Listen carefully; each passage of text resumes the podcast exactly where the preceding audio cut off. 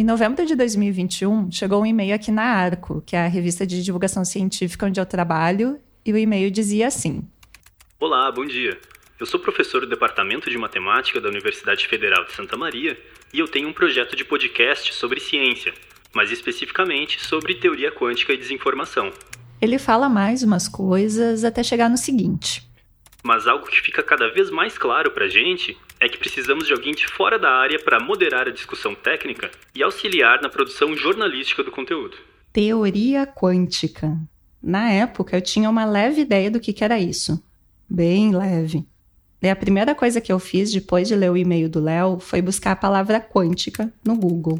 Princípios físicos, átomos, floral quântico, computação quântica, livro O Segredo Einstein, consciência quântica, pulseira quântica, colchões. Eu sabia que boa parte dessas coisas era relacionada com pesquisas científicas e era bem ciência bruta mesmo, o que significa que ia ser algo bem difícil de entender.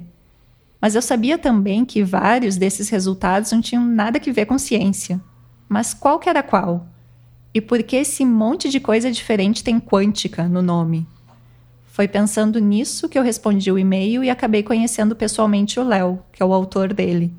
Olá, eu sou o Leonardo Guerini, eu sou matemático e pesquisador de fundamentos de teoria quântica, e mesmo antes de escrever esse e-mail, já tinha um tempo que eu estava discutindo essa ideia de podcast junto com uma grande amiga e pesquisadora também, que é a Gláucia.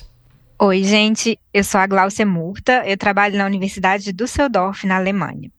Eu sou física e também faço pesquisa em teoria quântica, hoje na área de informação e criptografia quântica.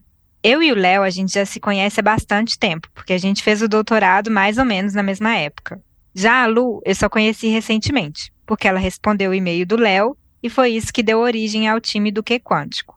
Então, finalmente me apresentando, eu sou a Luciane Troilib, sou jornalista e, assim como o Léo, também trabalho aqui na UFSM coordenando ações de divulgação científica. Como a gente pode ver na busca no Google, muitas vezes as pessoas escutam falar mais sobre pulseiras e florais quânticos do que sobre ciência. Então, nesse podcast, a gente quer falar sobre teoria quântica, mas também sobre pseudociência e desinformação.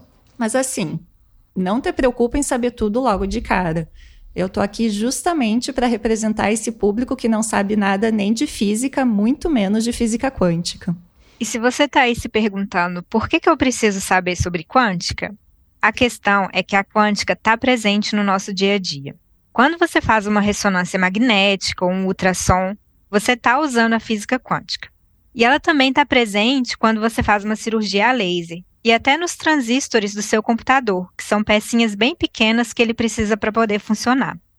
A quântica já é responsável por muitas das tecnologias atuais e se afirma cada vez mais como a tecnologia do futuro. E é importante saber um pouquinho para não cair em propaganda enganosa.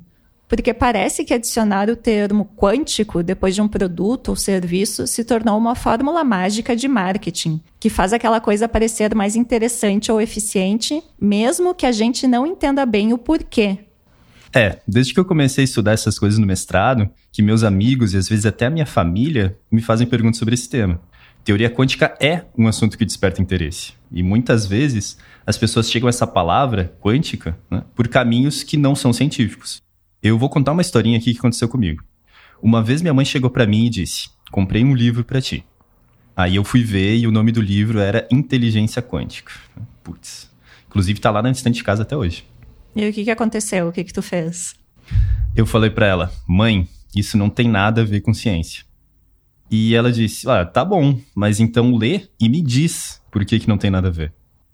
Aí eu li as primeiras páginas e, sem mentira, acho que cinco ou seis páginas já foram suficiente para ver que o autor, que se dizia um físico formado, ele estava não só deturpando conceitos, como também exagerando ideias que existem mesmo, né, ideias que são corretas, só que forçando a barra para que essas ideias se encaixassem em outros contextos. Só que para explicar isso para minha mãe, né, é assim, é difícil. Tem conceitos complexos, tem termos técnicos. Eu queria ter uma resposta curtinha para dar para ela, só que é complicado. É, trabalhando nesse projeto, a gente está sentindo na pele o quanto que é difícil falar de quântica para o público em geral. Mas a gente não está sozinho nesse desafio. A gente conversou com 11 especialistas que trabalham com esse tema a partir de um monte de ângulo diferente. A gente entrevistou pesquisadores e pesquisadoras da física, da matemática, da filosofia e da comunicação para entender melhor esses tópicos que têm um quê de quântico. Esse é o podcast O Que Quântico. No primeiro bloco desse episódio, a gente vai trazer alguns critérios que nos ajudam a entender que tipo de ideias envolvendo quântica podem ser chamadas de científicas ou não. Já no bloco 2, a gente fala um pouco do que caracteriza a pseudociência. E no último bloco, a gente mostra que mesmo a pseudociência bem intencionada pode ser bastante perigosa. Vem com a gente que está começando o episódio 1. Quanto mais quântico, melhor.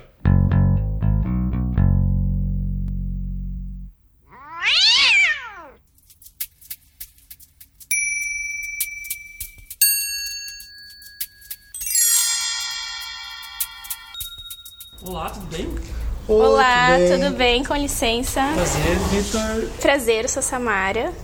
Bom, vamos passando. Você se interessava pela quântica, né? Isso, isso.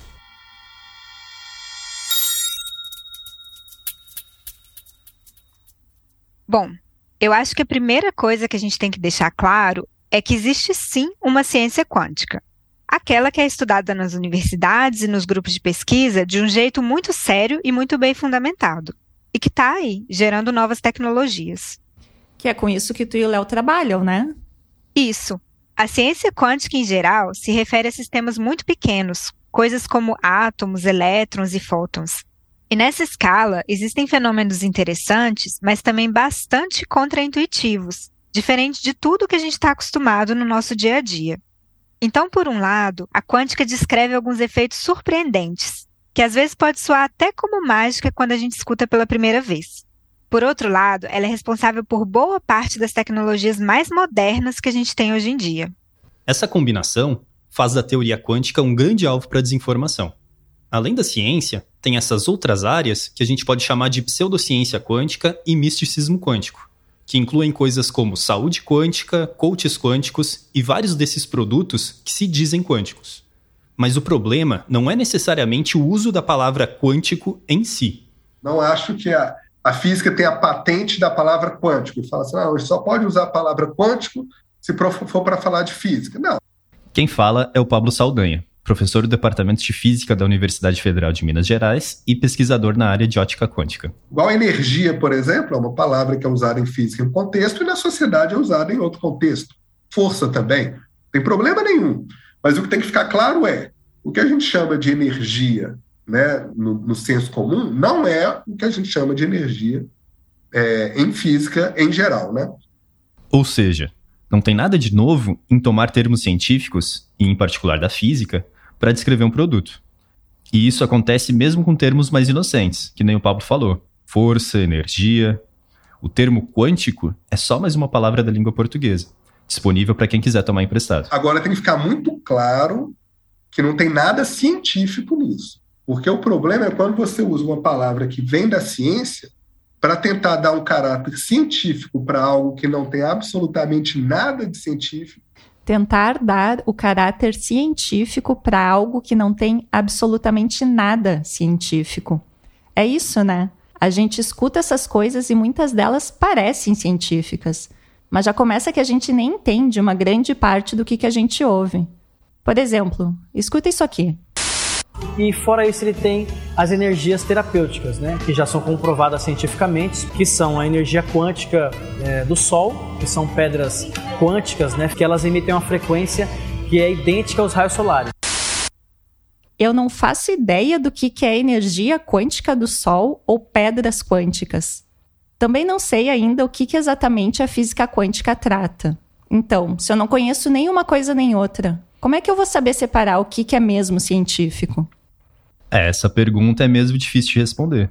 E eu já adianto que, mesmo depois de escutar esse episódio, mesmo depois de escutar nossa temporada inteira, você não vai ter uma fórmula mágica para diferenciar uma coisa da outra. O problema já começa com o significado da palavra científico. Pensa aí, você sabe definir o que é ciência?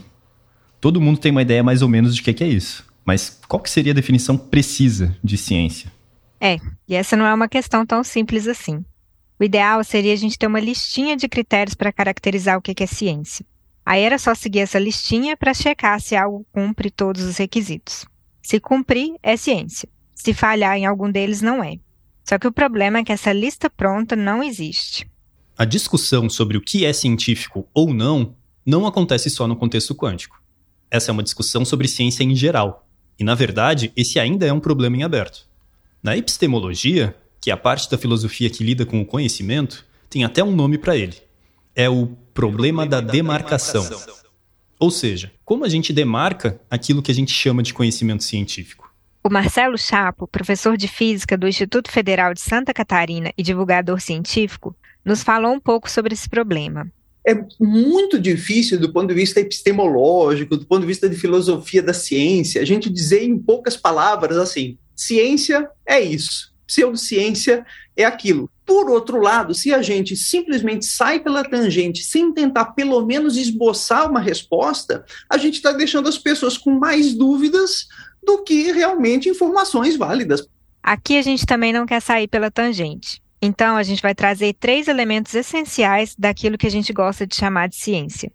Para ser científica, uma ideia precisa ser sistemática, falseável e reprodutível. A gente começa a discutir melhor esses conceitos com uma resposta do próprio Chapo. A ciência é um processo. Um processo de quê? Um processo de obtenção de resposta. Então a gente sempre tem perguntas. Fazer perguntas sobre a natureza faz parte do que é o ser humano. Faz parte da nossa curiosidade de olhar para o mundo e tentar entender como ele funciona. Um outro especialista com quem a gente conversou é o Oswaldo Pessoa Júnior. O Oswaldo fez graduação em Física e Filosofia ao mesmo tempo, mestrado em Física Experimental e doutorado em Filosofia da Física Quântica. Hoje, ele é professor do Departamento de Filosofia da USP. O Oswaldo começa trazendo um dos elementos essenciais da ciência. Bem, a, a, ciência, eu diria que é uma extensão do nosso conhecimento comum, usual, né? A gente tem conhecimento do nosso cotidiano, mas quando a gente começa a, a investigar coisas que não são tão intuitivas e tão óbvias, né? A gente começa a fazer ciência, a gente começa a aplicar um método para sistematicamente medir coisas, né? A gente começa a aplicar um método para sistematicamente medir as coisas.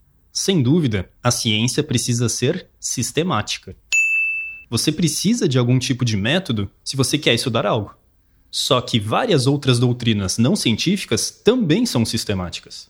Na verdade, várias dessas áreas que a gente mencionou aqui, como saúde quântica e coach quântico, também são metódicas e organizadas.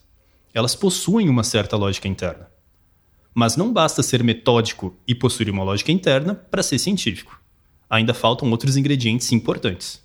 E, enfim, na, na história da ciência, existe, é claro, o, os dados experimentais, né, as observações são muito importantes, né, mas é muito importante, mas também tem a parte da explicação teórica, das teorias. Então, a ciência tem um componente que é experimental, observacional, tem um componente que é teórico, né? E essa talvez seja a característica mais fundamental da ciência: a elaboração de uma teoria e o confronto com evidências. Ou seja, para se fazer ciência, ser criativo e pensar fora da caixa é essencial. A gente já teve muitos avanços que só foram possíveis porque alguém considerou seriamente possibilidades que à primeira vista pareciam completamente absurdas. Inclusive, algumas das ideias da física quântica surgiram exatamente assim, como a gente vai ver no próximo episódio.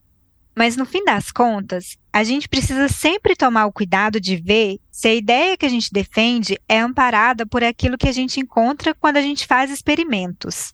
Nas palavras do Chapo, a ciência ela se afasta do mito no sentido de que ela é um processo e é um processo baseado em quê? Em tentar entender o mundo de uma maneira controlada por meio da experimentação e por meio de colocar as suas explicações a algum tipo de teste, algum tipo de verificação. Aqui, quando falamos teste ou experimento, não é necessariamente algo mirabolante, como misturar substâncias num frasco colorido vestindo um jaleco branco. Um experimento pode ser basicamente qualquer tipo de verificação, desde colocar a casca de ovo numa planta para ver se ela cresce mais, ou testar se o seu time de futebol ganha toda vez que você usa a mesma camiseta. Só que a gente tem que ter em mente que muitos antes de nós também já propuseram teorias e geraram dados experimentais a partir delas, o que deixa algumas coisas muito bem estabelecidas. Esses dados também contam como evidências a serem consideradas. Então, quando avaliamos uma ideia nova, é importante ver se ela não contradiz coisas que já foram estabelecidas antes. Ou seja, Quanto mais polêmica é a ideia que você defende, maiores e mais robustas devem ser as provas a favor dela. Isso é às vezes chamado de padrão Sagan, em homenagem ao famoso astrônomo e divulgador científico estadunidense Carl Sagan, que basicamente diz que afirmações extraordinárias requerem evidências extraordinárias. Tá, mas assim, antes vocês falaram que um monte de coisa pode contar como evidência.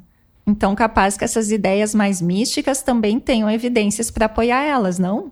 Por exemplo, quando alguém fala assim: Eu vou contar alguns detalhes da minha história, mostrando o passo a passo do que eu fiz para chegar ao meu salto quântico.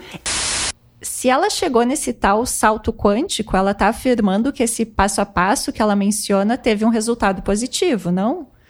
Então, esse caso de sucesso não deveria contar como uma evidência a favor do produto ou do serviço? Por que, que essa forma de argumentar não é considerada científica? Hum, tá. Você tem um ponto. Porque, de fato, isso conta para juntar evidências a favor desse produto. Mas daí, concluir que por causa dessa única evidência o produto funciona, não é o argumento científico. Isso basicamente por causa do viés de confirmação. Quando você promove uma ideia dizendo, olha, já deu certo antes, você está focando no histórico positivo desse produto, desse serviço. Mas e se o produto funcionou apenas uma vez a cada dez vezes? Ou uma vez a cada mil vezes? Ou uma vez a cada um milhão de vezes? Você continuaria recomendando algo assim? É aquela história, né? Até relógio parado tá certo duas vezes ao dia. Já no método científico, a gente faz exatamente o contrário. A gente se pergunta: é possível que essa ideia esteja errada? Tem alguma forma de eu mostrar que ela está errada? Como que eu poderia obter uma evidência de que ela está errada? Parece até uma maneira pessimista de interagir com o mundo, mas tem uma palavra melhor para isso: ceticismo. Uma cientista só acredita numa ideia depois de buscar através de experimentos por todos os pontos fracos possíveis. Esse é o diferencial das ideias e das teorias científicas. Para começo de conversa, tem que ser possível testá-las, para poder verificar se são falsas ou não. Ou seja, para uma teoria ser científica, ela deve ser testável. Para uma teoria ser científica, ela deve ser falseável. Aqui, Vale ressaltar que falseável não significa errada ou incorreta. Significa apenas que existe uma maneira de demonstrar caso ela seja incorreta. Por exemplo, a afirmação de que o seu time de futebol ganha toda vez que você usa a mesma camiseta. Essa afirmação é falseável. Existe um experimento que põe ela à prova. Basta você usar a mesma camiseta em vários jogos, e se o seu time perder, está provado que essa afirmação é falsa. Mas se o seu time ganhar todos esses jogos, aí você tem evidências que está no caminho certo porque em cientifiquez a gente diz que o experimento corroborou a sua teoria. Pode parecer estranho, mas nem todas as ideias são falseáveis. Por exemplo, você já pensou em contratar um coach quântico? Você sobre é, o coaching quântico, né? Como que a gente pode utilizar esses princípios da física quântica na vida prática, né? A entender que a nossa realidade é fruto do que a gente pensa, do que a gente sente. Se você pensa ou já pensou em contratar uma pessoa assim, deixa eu poupar o seu dinheiro.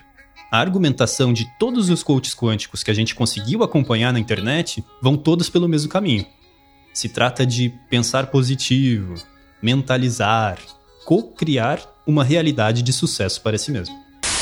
Porque a física quântica explica que todo pensamento muda o seu sentimento e automaticamente muda a tua molécula.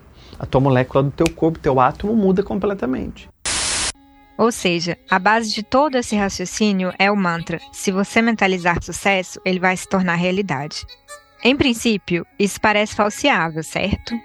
Por exemplo, a gente pode colocar isso à prova fazendo o seguinte experimento: a gente compra um bilhete de loteria e mentaliza que vamos ganhar o prêmio. Mas isso não der certo. Daí você me pergunta: então por que eu nunca acerto a bolada da Mega Sena? O motivo é que você não acredita de verdade que pode ficar milionário de um dia para o outro. Somos mais condicionados a acreditar que seremos assaltados ao invés de ganhar uma bolada na Mega Sena. Bom, se não deu certo, de acordo com esse raciocínio, a explicação é simples. É porque você não acredita de verdade, não mentalizou corretamente. Porque se tivesse mentalizado, teria ganho. O que a gente percebe é que esse mantra do pensamento positivo não pode ser demonstrado como falso, Porque se o resultado não foi esperado, foi um problema de execução. Ou seja, já se parte do princípio que essa mentalização dá certo sempre. Então, por definição, não há experimento que demonstre que essa ideia é falsa. Se você não teve sucesso, a culpa não é do método, a culpa é sua. Esse tipo de ideia, que não pode ser falseada, é o que a gente pode chamar de crença infalsificável. É como se fosse uma profecia autorrealizada. E a gente encontra isso aos montes na pseudociência quântica. Um dos fundadores da teoria quântica, o físico Wolfgang Pauli, tem uma frase que ficou famosa para se referir a esse tipo de raciocínio. Não chega nem a estar errado. Não chega nem a estar errado, porque esse é o tipo de coisa que a gente não consegue nem comprovar que é verdadeiro e nem que é falso. Ou seja, esse não é o tipo de ideia que se pode discutir cientificamente. A gente também se deparou com outro tipo de situação que exemplifica bem uma crença infalsificável, mas de uma maneira um pouco inesperada. Para contar essa história, a gente precisa falar antes do Instituto Questão de Ciência, que é uma associação sem fins lucrativos que tem como principal objetivo a promoção do uso de evidências científicas nas políticas públicas. Então, a pedido do Instituto Questão de Ciência, o Marcelo Chapo, que já apareceu aqui no episódio, partiu numa missão para participar de um congresso mais ou menos como um agente infiltrado. Só que não era um congresso qualquer, era um congresso de saúde quântica. Congresso de saúde quântica para ver o que, que tinha nesse congresso relacionado à física quântica e saúde. Só que logo cedo ficou claro que. Basicamente foi um congresso de pseudociência do início ao fim. Então eles vão vender florais quânticos para equilibrar as vibrações do rim, do fígado e do não sei o que, do teu estado emocional. Bom, além de soar, pelo menos para mim, como algo duvidoso, o Marcelo conta que no meio de uma palestra sobre o assunto, uma pessoa levantou a mão e perguntou: Ah, mas e vem cá, e se tiver reações adversas tomando aquele floral quântico e tal? Ou seja, a pessoa queria saber se o tal floral quântico não poderia causar algum mal à saúde. Mas olha só o que o palestrante respondeu. Se algum paciente de vocês reclamar que ele teve isso e aquilo ruim depois de tomar esse preparado quântico ali que é dado para ele, vocês podem dizer para ele que vocês não têm medo nenhum de um processo, porque não há princípio ativo dentro desse, desse negócio. Não há princípio ativo. Ou seja, é impossível fazer mal porque simplesmente não tem nada lá capaz de causar coisa nenhuma. Inclusive, não pode fazer bem nenhum também. O cara falou abertamente ali no auditório para todo mundo: fiquem tranquilos, que não pode dar efeito nenhum, é, reação nenhuma, porque não tem nada dentro. Analisando essa fala com cuidado, a gente vê que esse palestrante usou e abusou da crença infalsificável de que o floral funciona só na base do pensamento positivo. Primeiro, ele convence o comprador que o floral funciona porque seria. Uma coisa simplesmente vibracional, energética. Não tem nada fisicamente ativo ali. E exatamente por esse argumento, não tem nada fisicamente ativo, ele fica protegido de qualquer reclamação por parte do cliente. Ninguém vai ter evidência de que um possível mal súbito foi causado pelo seu produto. Aliás, ninguém vai ter evidência de nada, e é justamente por isso que essa é uma prática pseudocientífica. Bom, até agora a gente trouxe aqui a falsibilidade como uma das principais características da ciência. Mas a verdade é que esse critério, isolado, também encontra alguns problemas, tanto no sentido filosófico quanto no aspecto prático mesmo. Começando pelo aspecto mais filosófico, um deles é que um conceito de ciência baseada em falseamento nunca vai determinar que uma teoria é verdadeira. O melhor que podemos dizer de uma teoria é que ela ainda não foi demonstrada falsa. Lembra do exemplo da camiseta de futebol? Esse é um pensamento que pode ser bem incômodo e que revelou uma mudança de postura em relação à ciência. Essa visão romântica de ver a ciência como uma busca pela verdade acaba sendo substituída pela busca por aquilo que, por enquanto, está passando em todos os testes, mas eventualmente pode falhar. Ou seja, a ciência seria incapaz de dar certezas absolutas. Esse é um pensamento muito incômodo. O ser humano gosta de se sentir seguro, a gente gosta de ter certezas. Enquanto isso, a voz sedutora da pseudociência fala sempre toda confiante e prometendo maravilhas.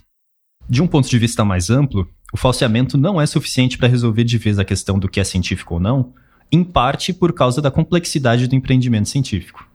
Principalmente nesse último século e meio, houve um boom científico, em que a ciência expandiu tanto a sua área de atuação quanto de influência. E no fim das contas, talvez seja pedir demais que tanta diversidade assim possa ser capturada por um único critério, como o falseamento.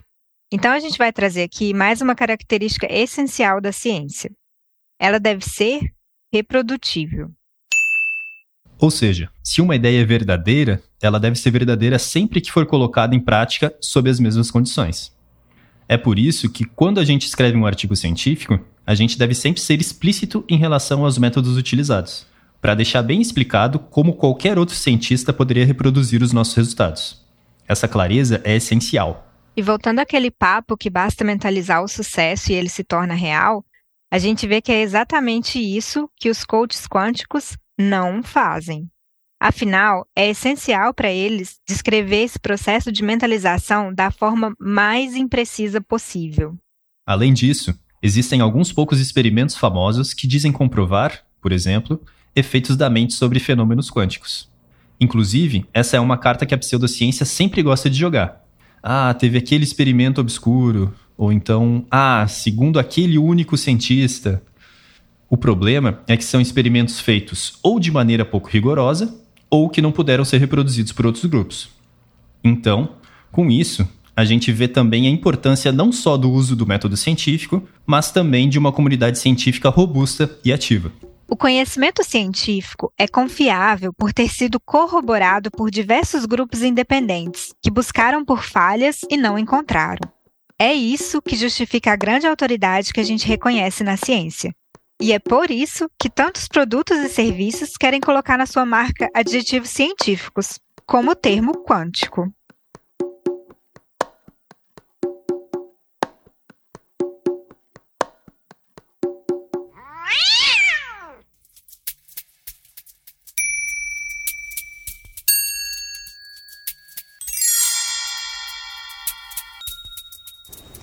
Pode vir comigo que eu vou mostrar. Venha cá. As opções de colchão que a gente tem são duas linhas, tá? A linha Plus e a linha Premium. A diferença é que a linha Premium vem com cromoterapia e com Uhum. massagem. Mas a quântica das duas é a mesma. Ah, legal. Vem cá, vamos testar. Ó, esse aqui é o Premium. Uhum. Eu até botei um travesseiro para vocês.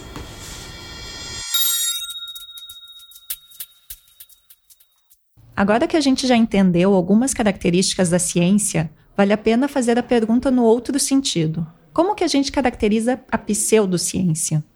Uma das pessoas com quem a gente conversou sobre isso é a Tayane Oliveira, que é professora de comunicação da Universidade Federal Fluminense. A Tayane vem pesquisando desinformação em mídias digitais nos últimos anos. Bom, a pseudociência ela pode ser é, compreendida como o uso de elementos que se assemelham ao método científico, né, que utilizam de elementos é, similares às informações científicas é, e que se apresentam como pretensamente científicas. Ou seja, vestir uma roupagem científica é um traço característico da pseudociência. E isso dificulta muito a nossa tarefa de separar uma coisa da outra. O resultado disso é que a gente encontra muitas informações científicas corretas, só que misturadas com essas ideias mais esotéricas. Muitas dessas coisas são inclusive colocadas de forma eloquente e bem organizada. Por exemplo, E às vezes fala, não, mas o que, que é isso de quântico? Isso aí, ah, eu acredito, eu não acredito. É, é, como- será que funciona? Eu falo, peraí, você não usa ultrassom? Você já não viu falar de litotripsia? Você usa, você faz? A, a própria ressonância, ressonância magnética, a ressonância é um dos princípios quânticos. bom, chamar ressonância de princípio quântico já é uma forçação de barra, mas ok. Mas aí em seguida a pessoa fala Existem algumas técnicas, né, que são mais, como a gente brinca, que é tecnologia quântica, né? Eu acho interessante falar sobre aquela que eu mais tenho praticado hoje em dia, que é a terapia frequencial floral quântica, né? Terapia floral frequencial. Aí já entrou totalmente na pseudociência, né? A Tayane também chama nossa atenção para o sucesso que o segmento pseudocientífico tem na internet. Segundo ela, eles são especialistas no uso de... de estratégias que são muito próprias das plataformas, né? Então, a, a utilização das próprias affordances da plataforma, a utilização dos recursos de visibilidade das plataformas, o conhecimento sobre as próprias mediações algorítmicas é, para poder dar mais visibilidade e propagar, enfim, né, a informação pseudocientífica. Isso tem a ver com quando tu entra no Instagram ou no Facebook e aparece gente vendendo produtos e terapias quânticas. Aí tu fica curiosa e pesquisa pelo assunto no Google. E aí, cada vez mais, isso fica aparecendo em anúncios em redes sociais e nas propagandas na internet como um todo. A gente não vai se aprofundar nessa discussão sobre algoritmos aqui no episódio, mas tem todo um debate sobre a regulação e a transparência das redes sociais sendo feito atualmente.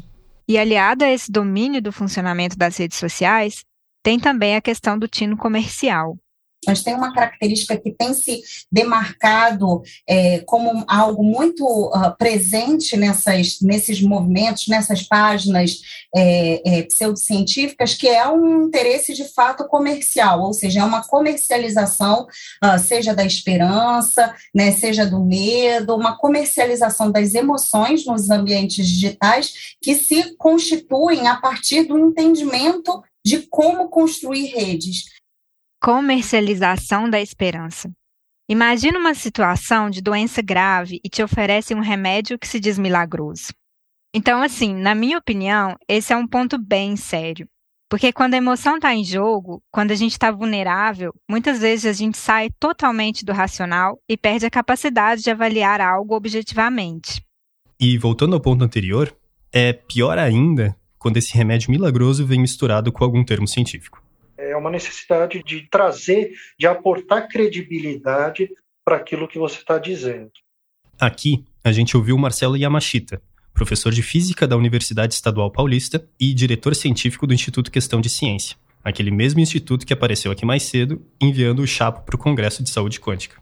Né, então, se de princípio você chega falando que um filtro de barro com as palavras amor e gratidão vai te curar de doenças, o pessoal pode dar risada da sua cara, né? e aí você não consegue vender o seu produto. Mas uma vez que você constrói uma narrativa toda para colocar, envolver a pessoa que está te escutando dentro de um contexto de que existe uma dualidade onda-partícula, que às vezes a partícula se comporta como onda e que às vezes Einstein morreu achando que a mecânica quântica talvez fosse incompleta, e aí você envolve toda a pessoa em uma história, talvez de mistério, de curiosidade, Todas essas coisas que o Yamashita falou são legítimas. Existe mesmo a tal da dualidade onda-partícula. Einstein tinha mesmo dúvidas quanto à teoria quântica ser completa. Aliás, não se preocupa se todos esses termos do jargão científico não fazem sentido nenhum para você agora. A gente vai voltar a falar deles no podcast. O ponto aqui é que agregar esses elementos peculiares tornam a narrativa do filtro de barro mais convincente, mesmo que uma coisa não tenha nada a ver com a outra. Então, essa é uma grande distinção e que uh, uh, coloca como uma característica do que, que é pseudociência. É essa tentativa de ser semelhante, de parecer como ciência, seja a partir do uso de jargões, seja a partir do uso de é, é, elementos que, que uh, denotem uma relação científica, ou até mesmo que utilizem características de comunicação dos próprios métodos científicos para se validar enquanto científico. E para além da linguagem e de conceitos legítimos, a pseudociência muitas vezes replica estruturas próprias da ciência. São criadas revistas, periódicos, uh, centros de estudos, cursos de pós-graduação pseudocientíficos. Aliás, alguns desses cursos acontecem dentro das universidades públicas, que são os maiores centros científicos do país. A gente já viu aqui que acontecem até mesmo conferências, né? Como aquela que o Marcelo Chapo participou. Ou seja, se você pensava que saúde quântica é um tópico científico sério, porque tem cursos de especialização e congressos com especialistas, temos más notícias, porque o buraco é bem mais embaixo.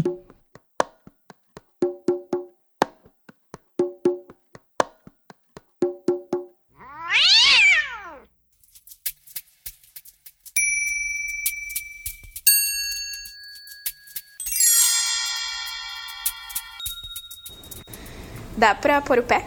Pode, pode, não tem problema nenhum. Tá, mas não vai sujar. Não, esse aqui é pra sujar mesmo. Agora eu vou ligar a quântica, tá? Tá, beleza.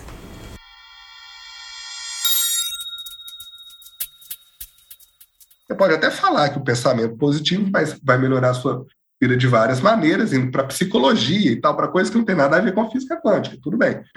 Mas se você usa a física quântica para tentar embasar isso, né, de maneira não científica, aí é muito ruim. E se você faz isso para ganhar dinheiro, aí é muito pior. Aí é, aí é charlatanismo da, da pior espécie.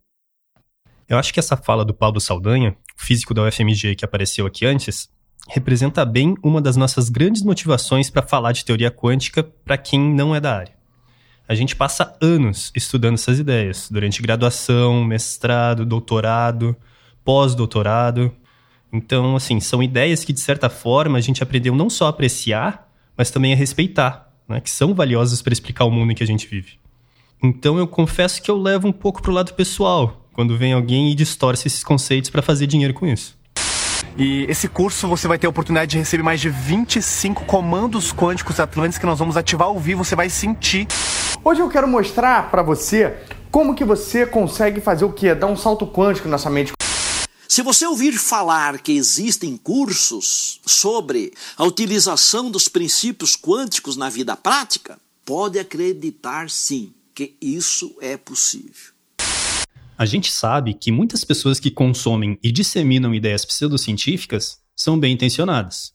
Mas também tem as pessoas que exploram essas ideias de forma mal intencionada e para benefício próprio, que são charlatões mesmo. Acontece que pode ser muito difícil desmascarar uma pessoa assim, até quando a gente sabe que se trata de charlatanismo. Tem uma história verídica que envolve vários cientistas, um mágico e um místico, que ilustra bem essa dificuldade de lidar com farsantes e charlatões. Mas isso a gente vai contar em outro momento. Por agora, a gente quer chamar a atenção para o fato de que, se pelo lado pessoal você tem toda a liberdade para simpatizar com essas ideias e consumir esses produtos, por outro lado, pelo lado coletivo, pelo lado de como estruturar a nossa sociedade, até o misticismo bem intencionado oferece riscos graves. A Tayane Oliveira, professora de comunicação da UF, que já apareceu aqui mais cedo, conversou com a gente sobre esses riscos. É, são inúmeros, né? É, vou, vou citar alguns, né? O primeiro deles, eu acho que é a descrença, né? A, a, a perda da credibilidade das próprias instituições é, de ciência, né, de ensino, pesquisa, é, de produção científica.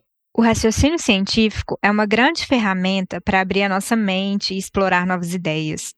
Mas, para além desse valor intrínseco, existem desdobramentos muito reais que dependem da ciência. A gente acabou de passar por uma pandemia.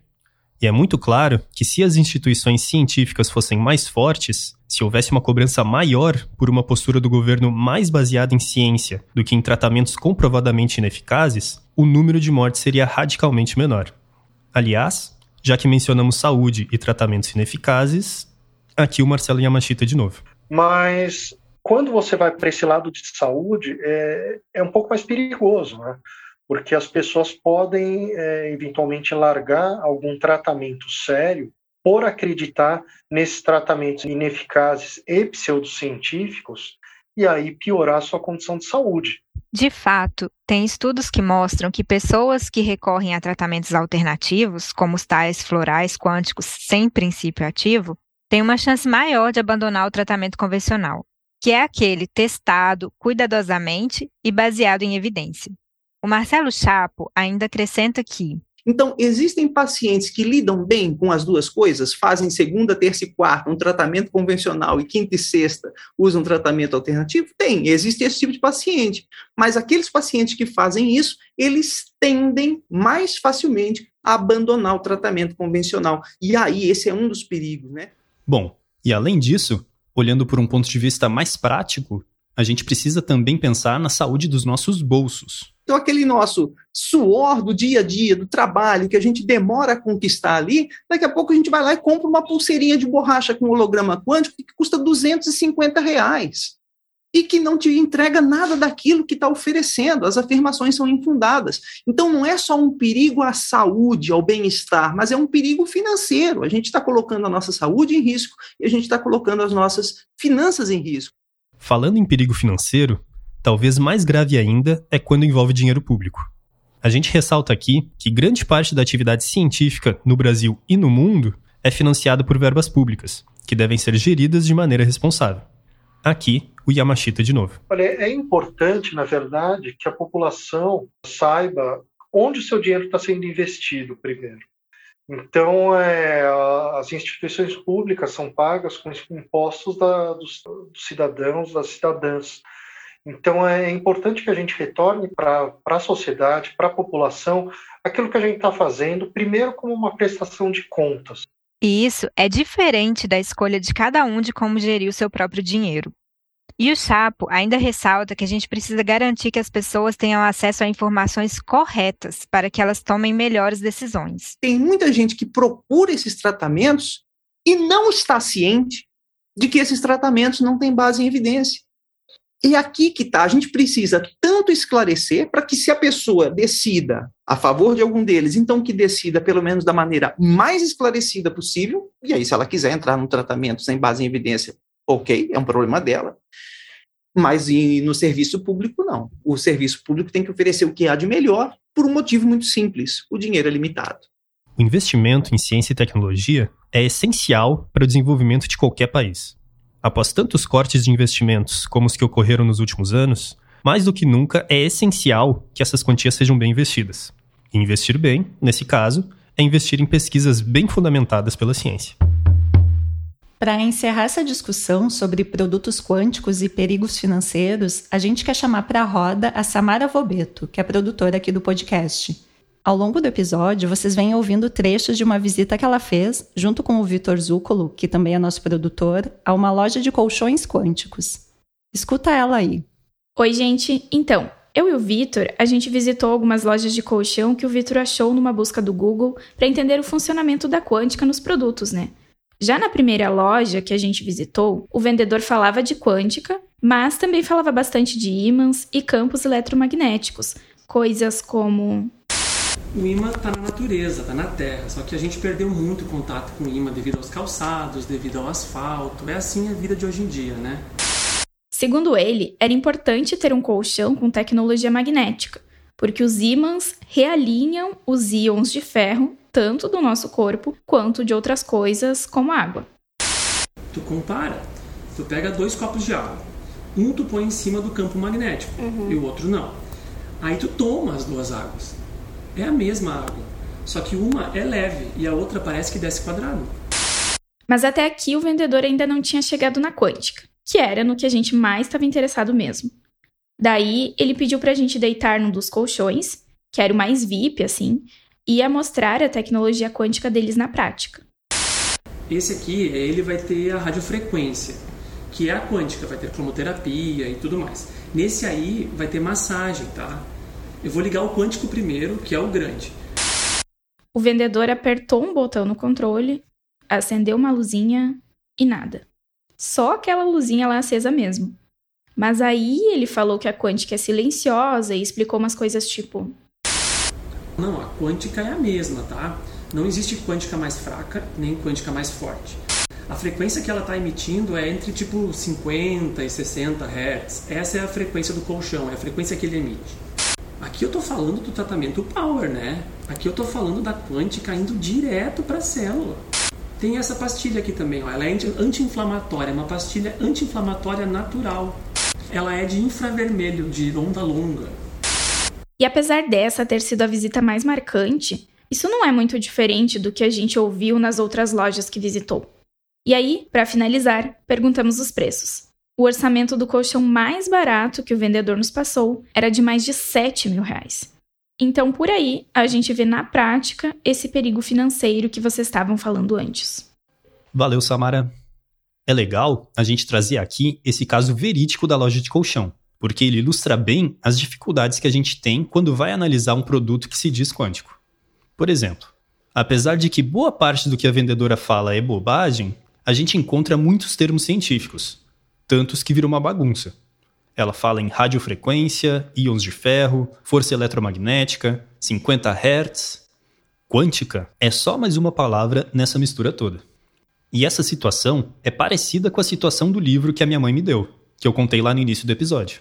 Um monte de palavras difíceis que isoladamente possuem um significado científico, mas que aparecem todas misturadas, de uma maneira meio sem sentido, como se o objetivo fosse mesmo confundir e impressionar as pessoas. Esse discurso bagunçado acaba sendo difícil de combater justamente porque ele é difuso. Exato. Muitas vezes a gente nem consegue entender quais afirmações estão sendo feitas para a gente poder tentar explicar o que está errado. Então, em poucas palavras, o que a gente consegue concluir desse caso é que, do ponto de vista científico, nada disso faz muito sentido. Não tem nenhum efeito quântico funcionando como princípio ativo ali naquele colchão. Só que a gente quer ir além dessa resposta curta. Então, nos próximos episódios, a gente vai explorar alguns desses conceitos científicos que aparecem misturados com ideias e produtos pseudocientíficos. Para a gente poder entender quais dessas ideias fazem algum sentido ou não e por quê.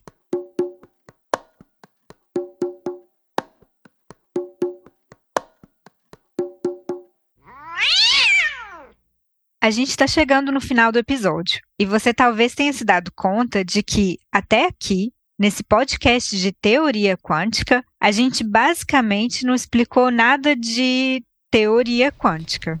Isso não é por acaso. A gente planejou esse episódio apenas para apresentar as principais ideias da pseudociência e do misticismo quântico e entender por que os argumentos por trás dessas ideias são muito diferentes do pensamento científico.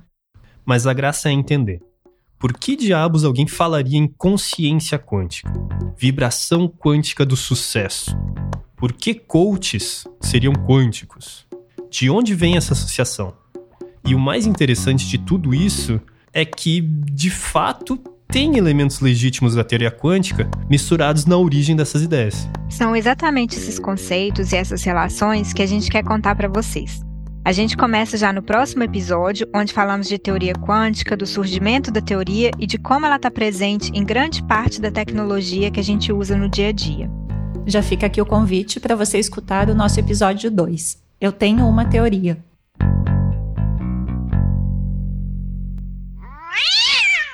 A gente vai deixar no nosso site algumas recomendações caso você queira saber mais sobre algumas coisas que apareceram aqui nesse episódio. Você encontra esse material extra, incluindo a transcrição do episódio e a tradução para o inglês, no nosso site www.ufsm.br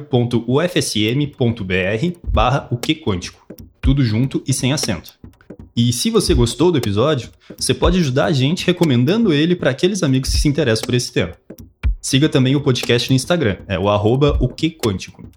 A cena da loja de colchões foi reproduzida a partir de uma situação real que o Vitor e a Samara vivenciaram.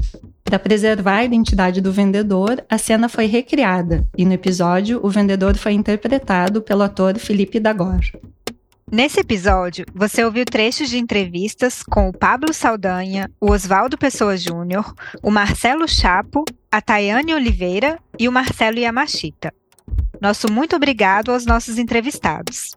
No episódio, a gente usou também trechos dos canais do YouTube Elaine Orives, Tiago Benevides, Fatos Desconhecidos, TV Unesp, William Sanches e do podcast A Física Quântica na Vida Real. O Que Quântico é apresentado por mim, Luciane Troilb, pela Glaucia Murta e pelo Leonardo Guerini. Além de nós três, a Samara Vobeto e o Vitor Zúculo completam o time de produtores do podcast. O roteiro desse episódio é meu, do Leonardo Guerini e da Samara Vobeto, com contribuições da Glaucia Murta. A idealização do projeto é do Leonardo Guerini e da Glaucia Murta. A consultoria de roteiro é feita pela equipe do podcast Ciência Suja. A edição de som é do Leonardo Guerini, do Vitor Zúculo e do Matheus Scherer. A mixagem é do Felipe Barbosa. O apoio de gravação é do Pablo Juan. A música original é do Pedro Leal Davi e a identidade visual e as ilustrações de capa são do Augusto Zambonato. Quem cuida das nossas mídias sociais é a Milene Eichelberger e o nosso site foi desenvolvido pelo Daniel Carlin. O Que Quântico é produzido dentro das universidades públicas. A gente contou com o apoio de diversos funcionários das nossas instituições que contribuíram para que o podcast chegasse ao seu formato final. Nós agradecemos o apoio financeiro do Conselho Nacional de Desenvolvimento Científico e Tecnológico, o CNPq, e do Cluster de Excelência Matter and Light for Quantum Computing, da Alemanha. E o suporte à infraestrutura da Heinrich Heine Universität Düsseldorf e das rádios da Universidade Federal de Santa Maria. Obrigada pela audiência e até o próximo episódio.